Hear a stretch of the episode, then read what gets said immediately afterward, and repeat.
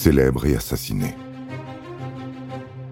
Prier et servir, l'assassinat des moines de Tibirine, 1996.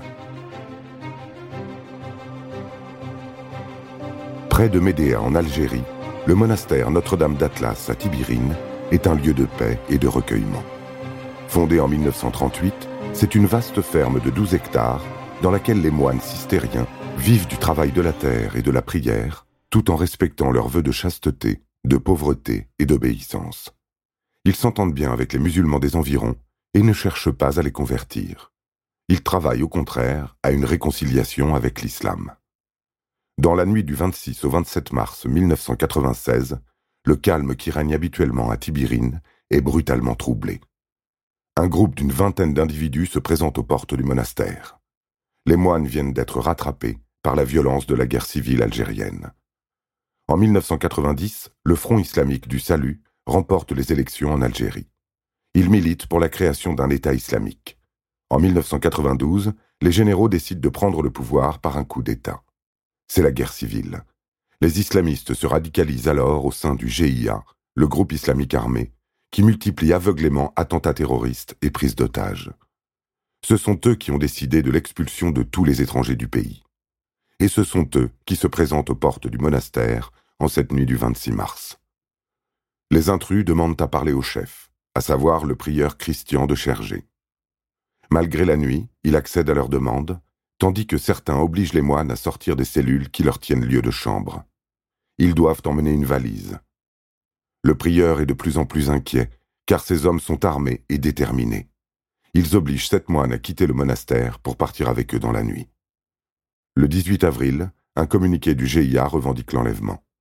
Il réclame la libération de certains de ses militants contre celle des moines. Sinon, ils seront égorgés.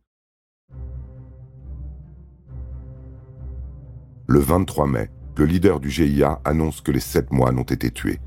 Une semaine plus tard, l'armée déclare qu'elle a retrouvé leur corps. Les funérailles ont lieu à Alger sous haute surveillance le 2 juin 1996, et deux jours plus tard, ils sont enterrés au monastère de Tibirine, alors qu'on vient de découvrir que les cercueils ne contiennent que leur tête. Où sont leurs corps? Rapidement, des doutes se font jour sur les circonstances de la mort des sept moines. La version officielle émanant du gouvernement algérien soutient la culpabilité du GIA. Mais certains affirment que les services secrets algériens ont manigancé l'enlèvement des moines en manipulant le GIA. Le gouvernement aurait ainsi poussé tous les Français à quitter le pays, discrédité le GIA dans l'opinion publique et obtenu la reconnaissance de la France après la libération des moines. Mais le plan ne s'est pas déroulé comme prévu. Selon une autre source, les moines auraient été tués par erreur lors d'une opération menée par l'armée algérienne. Un hélicoptère de l'armée aurait mitraillé un camp dans le désert, pensant qu'il abritait des membres du GIA. L'armée algérienne aurait ensuite décapité les cadavres des moines pour faire croire à un assassinat commis par les terroristes. Ce n'est qu'en 2018, plus de 20 ans après leur mort, que l'autopsie des têtes révèle que les décapitations ont eu lieu post-mortem et que les moines ont été égorgés. Ils n'ont pas été tués par balles. Cette même année 2018, le pape François procède à la béatification des sept moines, ainsi que d'autres martyrs d'Algérie.